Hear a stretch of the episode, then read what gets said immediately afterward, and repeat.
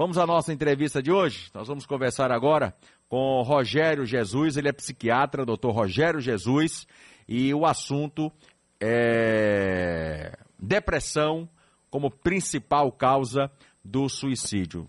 Setembro amarelo, que está no final, hoje dia 26, é o mês escolhido para promover o debate sobre a depressão e o suicídio, buscando formas de encarar o assunto sem tabu e focando no autocuidado como forma de prevenção. De acordo com o médico psiquiatra que nós vamos conversar agora, Dr. Rogério Jesus, é importante falarmos sobre esse assunto, pois ainda há muito preconceito em relação à depressão e saúde mental. E saúde mental tem sido a pauta diária de quase todo mundo no mundo.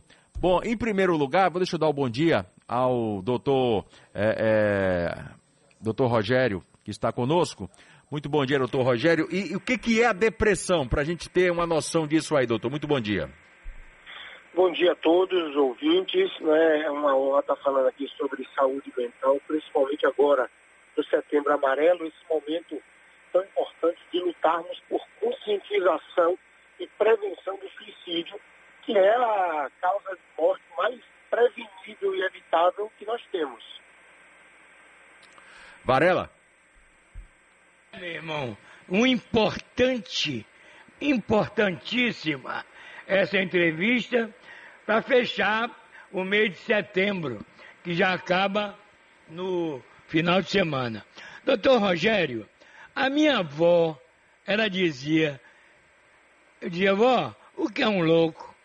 Quando você vê alguém comendo dejectos, rasgando uma nota de 50 reais. Mas hoje a visão do mundo é diferente. Porque o que, que é?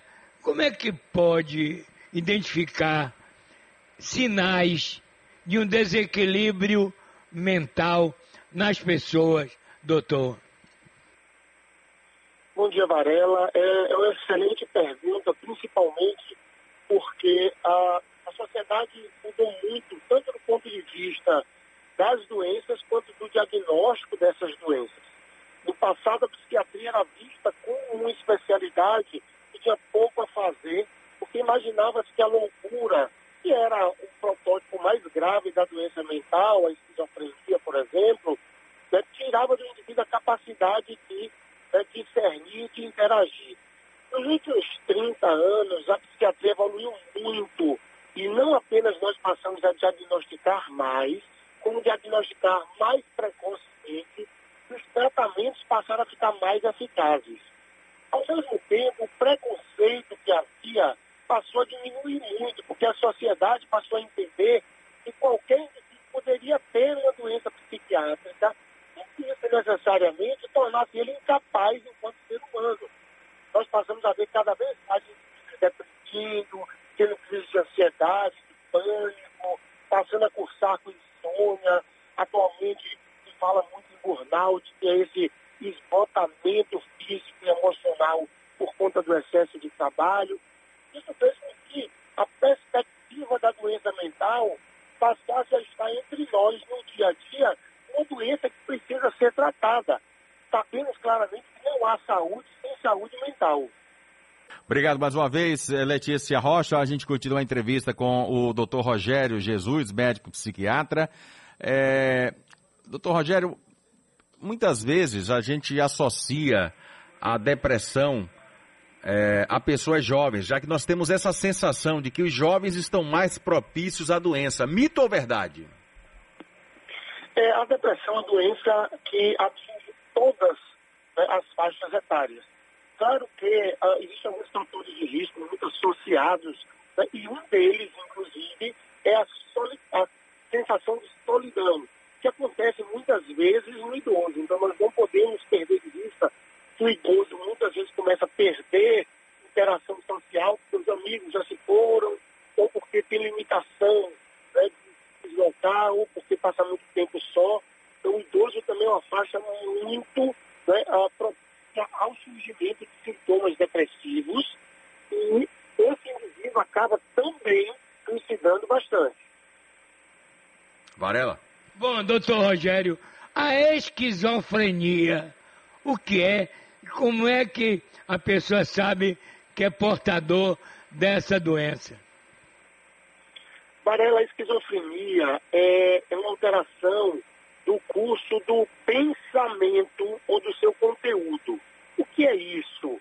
O indivíduo, quando desenvolve esquizofrenia, habitualmente ele tem uma certa, uma certa quebra de realidade. Ele passa muitas vezes a apresentar pensamentos que não são reais, que nós chamamos de delírio. Então o indivíduo começa a ficar paranoide, desconfiado, né, seja da família, seja da amigos, crer que várias questões né, estão acontecendo sem de fato haver comprovação né, pelos demais que estão próximos a ele. E esse indivíduo muitas vezes começa a ter alteração da percepção, ter a sensação de vozes, ou de sons, ou de vultos. Essas alterações devem esse indivíduo a mudar o seu comportamento. E esse indivíduo precisa ser tratado por um psiquiatra, porque a única forma da gente conter esses sintomas, já que é uma alteração química do cérebro, é utilizar a medicação correta para poder melhorar a evolução e diminuir os sintomas, melhorando que esse indivíduo possa uh, voltar a interagir com sua família e com a sociedade. Agora, doutor Rogério, a depressão ela tem um gatilho? É, Existem componentes genéticos, né? Então, há predisposição, filhos de depressivos né, têm maior predisposição, mas existem componentes ambientais também muito importantes. Então, é, indivíduos com ah, perdas progressivas ou abruptas, indivíduos que passaram né, por grandes traumas, indivíduos que, quer queira, quer não, né, acabaram tendo alguma alteração né, de estresse muito forte, que levou a um desgaste emocional muito grande. Então, podem ser gatilhos para aquela doença que estava ali, é, contenção, vir à tona. Bom, doutor Rogério, e o álcool, que é uma droga lícita, e as drogas que hoje tomou conta do mundo, não é só o Brasil, né? Hoje mesmo eu estou vendo uma matéria aqui, Calil, num sítio no interior, não sei quantas toneladas de maconha enterrada. Então, doutor, esse uso discriminado de drogas de álcool, que leva às vezes uma pessoa a teatros de loucura. Qual, o que fazer com isso? Essa é uma pergunta importantíssima, porque o álcool, apesar de ser uma droga lícita, ela é uma droga depressora do sistema nervoso central. Os indivíduos dizem, ah, quando eu bebo eu fico um pouco animado, no início. Mas o álcool, né, ao longo do mundo, ele acaba deprimindo esse cérebro indivíduos né, que bebem mais tendem a deprimir mais, e isso é um fator de risco para a depressão, sim. Outras drogas, apesar de não estarem tão ligadas à depressão, estão ligadas a outras alterações comportamentais psiquiátricas. A maconha, por exemplo, que você citou, aumenta enormemente o risco né, de um evento psiquiátrico grave. Né? Um quadro psicótico pode ser desencadeado pelo uso da maconha basta dizer que nos últimos 25 anos a concentração de THC, né, que é o princípio ativo da maconha, que aumenta o risco né, uh, de eventos psiquiátricos, aumentou quatro vezes. A maconha de hoje é uma maconha turbinada comparada à maconha dos anos 80 e 90. Isso aumenta muito o risco de doença psiquiátrica surgir a partir do seu uso. Doutor Rogério, por que que fecharam a grande maioria de hospitais psiquiátricos no Brasil? Muito bom ver uma pergunta dessa né, da mídia, porque a mídia costuma ter um comportamento contrário ao internamento psiquiátrico.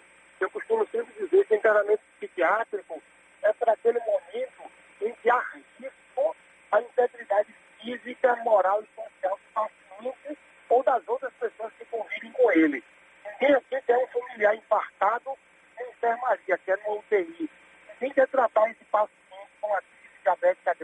casa, quer levar para o hospital. O paciente psiquiátrico, apesar de que né, em fases mais brandas e iniciais poder ser tratado ambulatorialmente, quando ele passa a apresentar quadros graves, coloca a própria vida em risco por não julgar o que está pensando ou fazendo, por pensar em se cuidar, por estar fora de controle, o internamento psiquiátrico surge como uma forma de preservar essa vida até que o quadro psiquiátrico seja melhorado fechamento de grande número de hospitais psiquiátricos. Só para você ter ideia, hoje na Bahia nós temos pouquíssimos leitos. Isso faz com que o paciente vive acabe tendo grande dificuldade de ser internado para ser retirado da crise. Ok, eu quero agradecer muito a participação, a entrevista com o doutor Rogério Jesus. Muito obrigado. Forte abraço, doutor. Um abraço a todos.